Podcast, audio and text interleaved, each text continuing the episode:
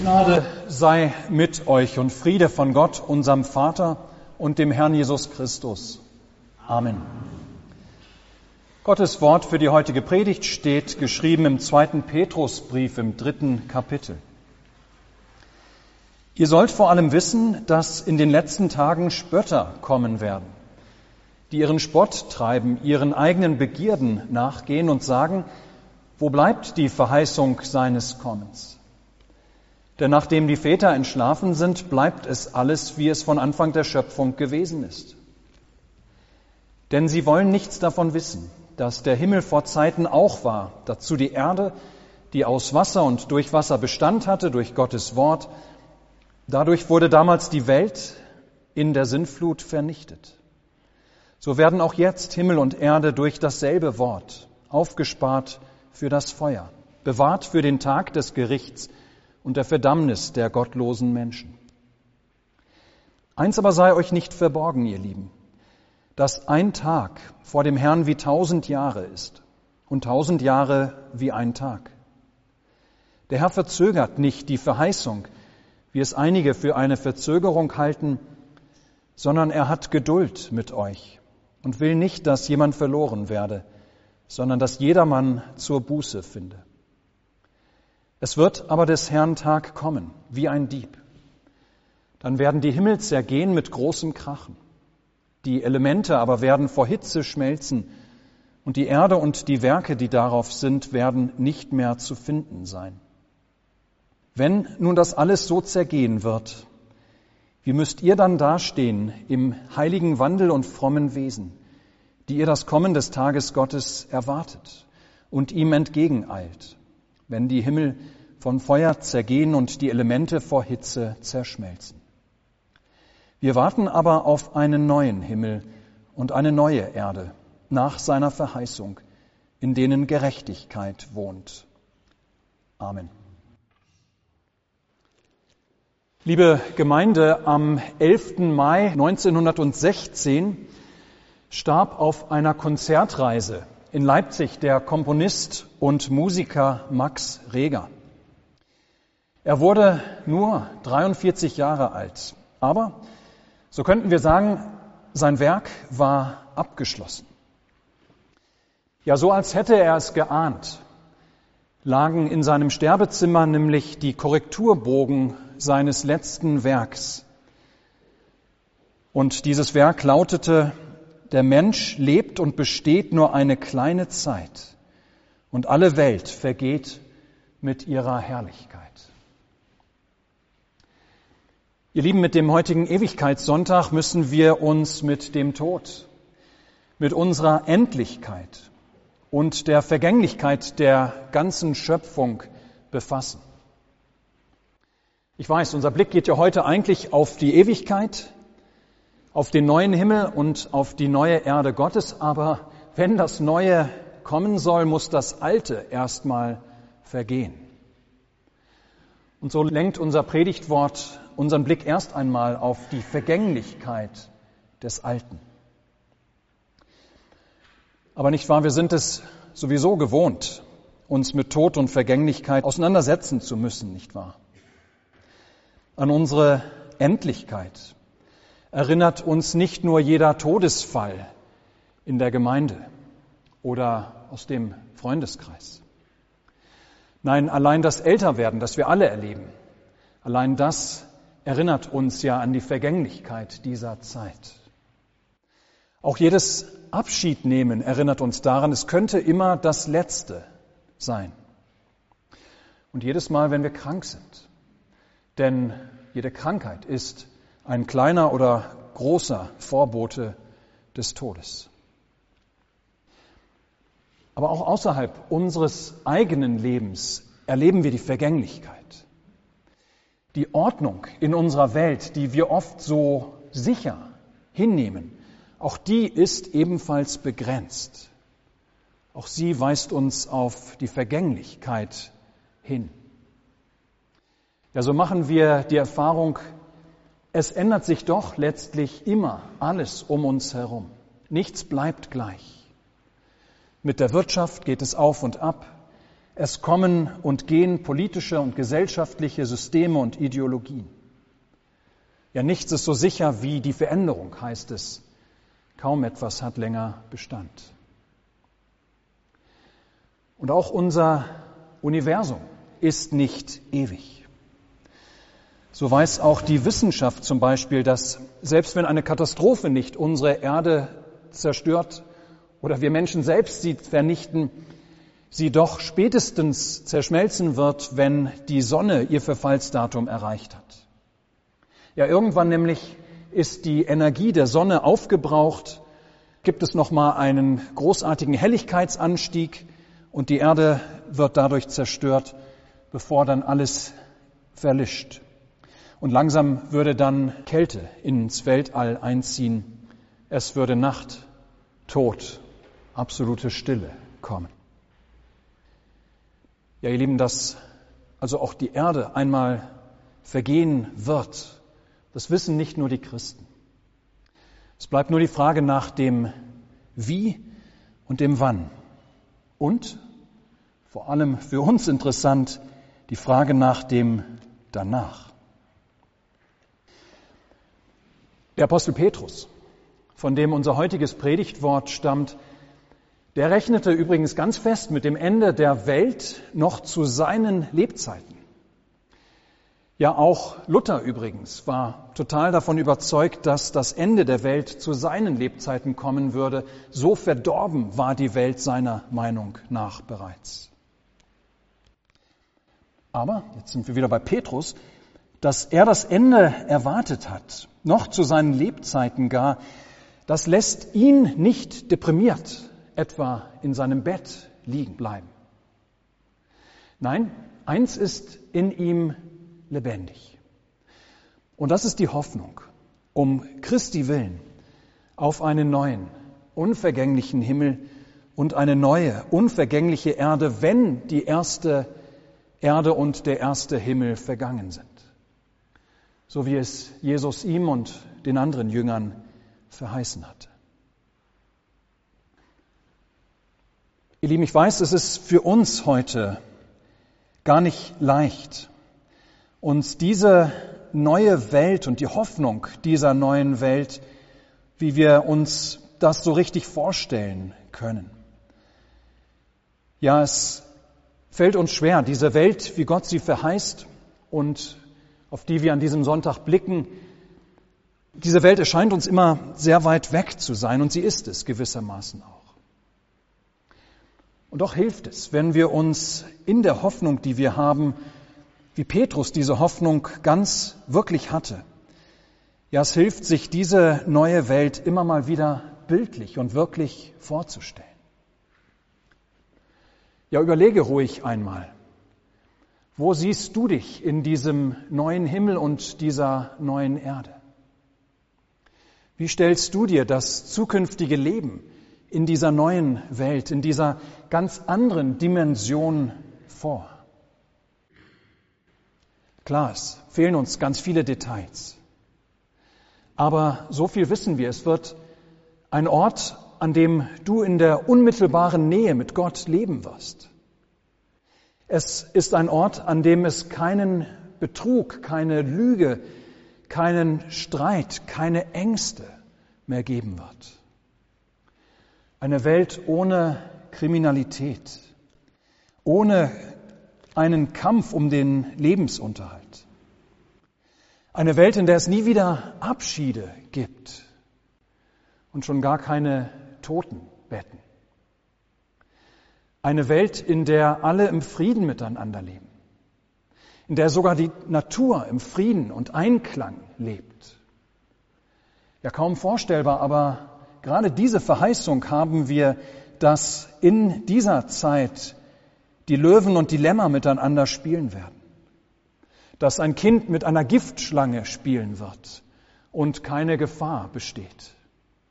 Ja, wo es keine Feuersgefahr, keine Überflutungen mehr gibt, wo das Klima nicht bedrohlich ist und auch nicht mehr bedroht. Ja, eine wahrhaft unvorstellbar schöne Welt wird das sein, diese neue Welt. Ohne Sünde, ohne Krankheit, ohne Behinderung, ohne Tod. Diese Welt, in der Gott selbst bei uns wohnen wird. Wie gesagt, unmittelbar. Es wird keinen Satan mehr geben. Ja, wir werden Gottes Volk sein und er, Gott selbst, mitten unter uns sein. Allerdings, und das ist die Schwierigkeit, bis es soweit ist, müssen wir erst einmal noch warten. Und eben das ist gerade nicht unsere Stärke unbedingt. Nein, auf die Erfüllung dieser letzten Verheißung Gottes warten zu müssen, das ist nicht immer leicht. Und wir warten, menschlich gesprochen, tatsächlich schon ganz schön lange. So lange, dass deshalb auch immer wieder Menschen auftauchen, die sich über unsere Hoffnung lustig machen. Ja, wie steht es denn eigentlich mit eurem Glauben, sprechen sie? Mit eurem Hoffen auf eine neue Welt, ihr Christen? Ist da dann wirklich etwas dran? Ihr redet immer so viel davon, aber jetzt ist wieder ein Jahr vergangen und Jesus ist nicht wiedergekommen. In der Zwischenzeit habt ihr wieder mehr Menschen zu Grabe getragen. Ja, da lohnt sich doch das Ganze überhaupt nicht, oder? Das kostet doch nur ewig viel Zeit. Und wir leben doch nur einmal und sollten deshalb doch die kostbare Zeit, die wir haben, nicht mit Hirngespinsten und Wunschdenken vergeuden. Ja, liebe Gemeinde, so klingen diese Kritiker oder ähnlich. Aber das ist gar nichts ganz Neues. Schon zur Zeit des Übergangs von der ersten zur zweiten Generation der Kirche gab es solche Stimmen. Die zweite Generation von Christen erlebte irgendwann, wie nach und nach die Mütter und Väter des Glaubens starben. Und so fragten sie ganz ernsthaft, Christus hat doch versprochen, dass er wiederkommen will. Aber jetzt sterben die Glaubenszeugen. Jetzt sterben unsere Eltern, die Christus noch erlebt haben, und Christus ist immer noch nicht wiedergekommen. Ja, wie kann das gehen? War die Hoffnung unserer Eltern vielleicht doch umsonst gewesen? Haben wir uns in Christus vielleicht geirrt, wenn er doch scheinbar überhaupt gar nicht wiederkommt? Ja, das war für die damaligen Christen eine ganz, ganz wichtige und grundlegende Frage gewesen, ihr Lieben, weshalb Petrus dann in seinem Schreiben die Christen zu beruhigen sucht. In unserem Abschnitt nennt er vier Argumente, warum dieses Ausbleiben der Wiederkunft Jesu überhaupt gar kein Problem ist. Ja, dass Jesus auf jeden Fall dennoch ganz gewiss kommt. Petrus sagt als erstes, ihr Lieben, dass dieses Gericht noch nicht gekommen ist mit Jesu Wiederkunft. Das ist kein Problem, denn Gott hat doch schon einmal die Welt gerichtet. Und da kam er auch ganz plötzlich für die Menschen. Ja, dass deshalb Gottes Versprechen, dass er wiederkommt, absolut ernst zu nehmen ist. Ja, Petrus erinnert, wie war es dann damals zur Zeiten Noahs? Da hatte Gott schon einmal alles vernichtet, was Leben auf der Erde war. Und auch damals hielten die Menschen das für nicht möglich. Kritisierten sie und spotteten sie den Noah, bis das Gericht dann auch über sie kam. Ja, Gottes Worte des kommenden Gerichts über die Welt sind ernst zu nehmen, erinnert Petrus. Er hat schon einmal die Welt gerichtet. Sein zweites Argument, Gott hat ein ganz anderes Zeitmaß. Ja, vor ihm sind ein Tag wie tausend Jahre und tausend Jahre wie ein Tag. Petrus will damit nicht sagen, dass wir genau rechnen können. Tausend Erdenjahre sind deshalb ein Tag bei Gott. Aber Petrus will hiermit ganz einfach nur festhalten, dass Gottes Zeitmaß ein ganz anderes ist als unser Zeitempfinden und dass Gottes Zeitmaß letztlich für uns unbegreiflich ist. Ja, er ist Gott von Ewigkeit zu Ewigkeit. Er lebt außerhalb unserer Zeit. Und deshalb gibt es für Gott keinen Sinn für Zeit, wie wir ihn vielleicht haben, von linearer Zeit, die fortschreitet. Und deshalb dürfen wir uns auch über die Zeit nicht allzu viele Gedanken machen. Zumindest müssen wir nicht denken, dass 2000 Jahre des Ausbleibens der Wiederkunft Jesu unbedingt schon wahnsinnig viel sind. Es könnten noch mehr werden. Petrus nennt noch ein drittes Argument dafür, dass Jesus noch nicht wiedergekommen ist. Er sagt, Gott hat vor allem noch Geduld mit den Menschen. Ja, Gott möchte, dass alle Menschen gerettet werden. Er liebt die Menschen, darum will er ihnen noch Gelegenheit geben. Darum sollen sie noch Zeit haben, zum rettenden Glauben an ihn zu kommen. Darum sind wir als Christenheit ja auch missionarisch aktiv, damit möglichst viele Menschen noch von Christus hören, ehe es zu spät ist, ehe die Tür verschlossen wird, wie wir es im Evangelium hörten. Darum hat Jesus uns auch noch nicht zu sich in den Himmel geholt. Darum hat Jesus uns in der Zwischenzeit auch sein Wort und seinen Heiligen Geist gegeben, die Sakramente, den Gottesdienst und das Gebet und so weiter damit wir durch diese Dinge im Glauben erhalten bleiben und gestützt werden, solange Gott noch Geduld hat mit der Welt. Dieser Gedanke geht in das vierte Argument über.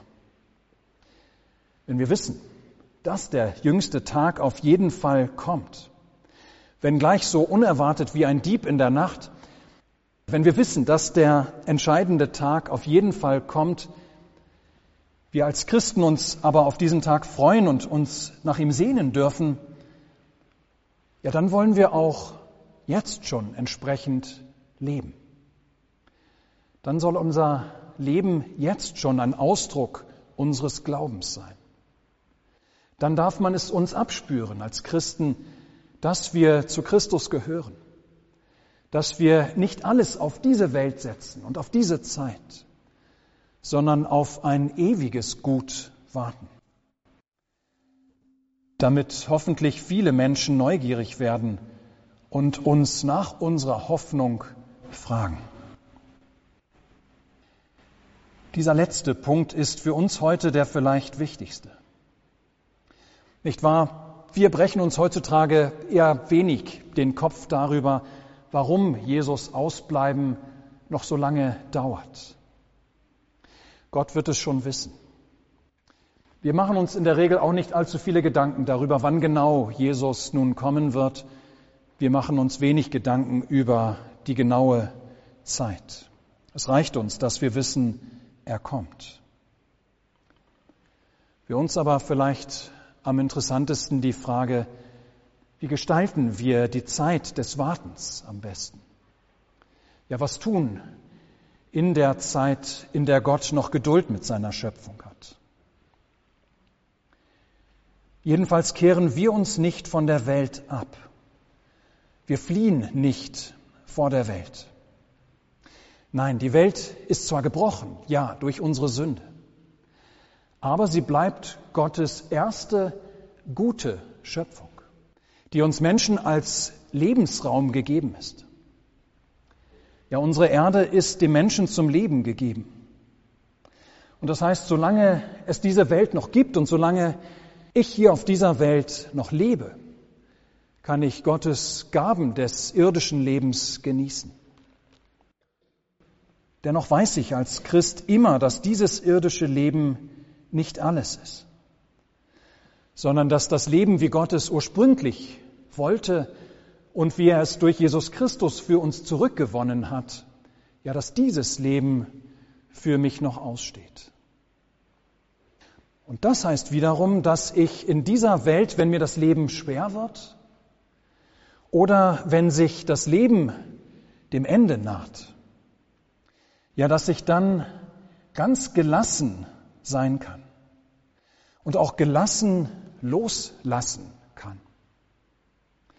dass ich wissen darf, was mich jetzt gerade auch beschwert, es ist nicht von ewiger Dauer. Ja, trotz Krankheit, trotz Veränderung, trotz Abschied, trotz Älterwerdens, trotz Vergänglichkeit in dieser Welt, ich kann ganz gelassen sein und das Leben auch gelassen loslassen. Denn das Leben in Fülle, wie Gott es ursprünglich wollte und wie er es durch Jesus Christus für uns wiedergewonnen hat, dieses Leben in Fülle, das kommt überhaupt erst noch.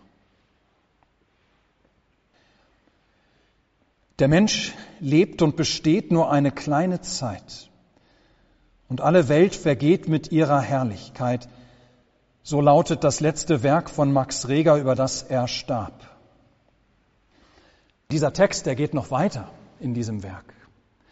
Und die Musik dazu ist wunderbar und ich empfehle es jedem von euch, dieses Werk sich einmal anzuhören, wie auch am Ende alle Dissonanz aufgehoben wird und der Schluss, gerade die letzten Akkorde, wunderbar harmonisch aufgehen. Das nämlich predigt uns dieser Ewigkeitssonntag. Dank Jesus Christus müssen wir nicht mit der Welt vergehen. Ist es nicht aus und vorbei nach einer nur kleinen Zeit. Nein, die, die zu Christus gehören, werden teilhaben an der großen und herrlichen Ewigkeit Gottes. Ein neuer Himmel ist im Entstehen. Eine neue Erde ist dabei geformt zu werden. Und wir sollen dabei sein. Der zweite Satz des letzten Werks von Max Reger spricht von dieser großartigen christlichen Hoffnung, die größer ist als der Tod. So lautet der ganze Text. Der Mensch lebt und besteht nur eine kleine Zeit und alle Welt vergeht mit ihrer Herrlichkeit. Es ist nur einer ewig und an allen Enden und wir in seinen Händen. Gott sei Dank dafür, ihr Lieben. Amen. Der Gott der Hoffnung aber erfülle euch mit aller Freude und Frieden im Glauben dass ihr immer reicher werdet an Hoffnung durch die Kraft des Heiligen Geistes. Amen.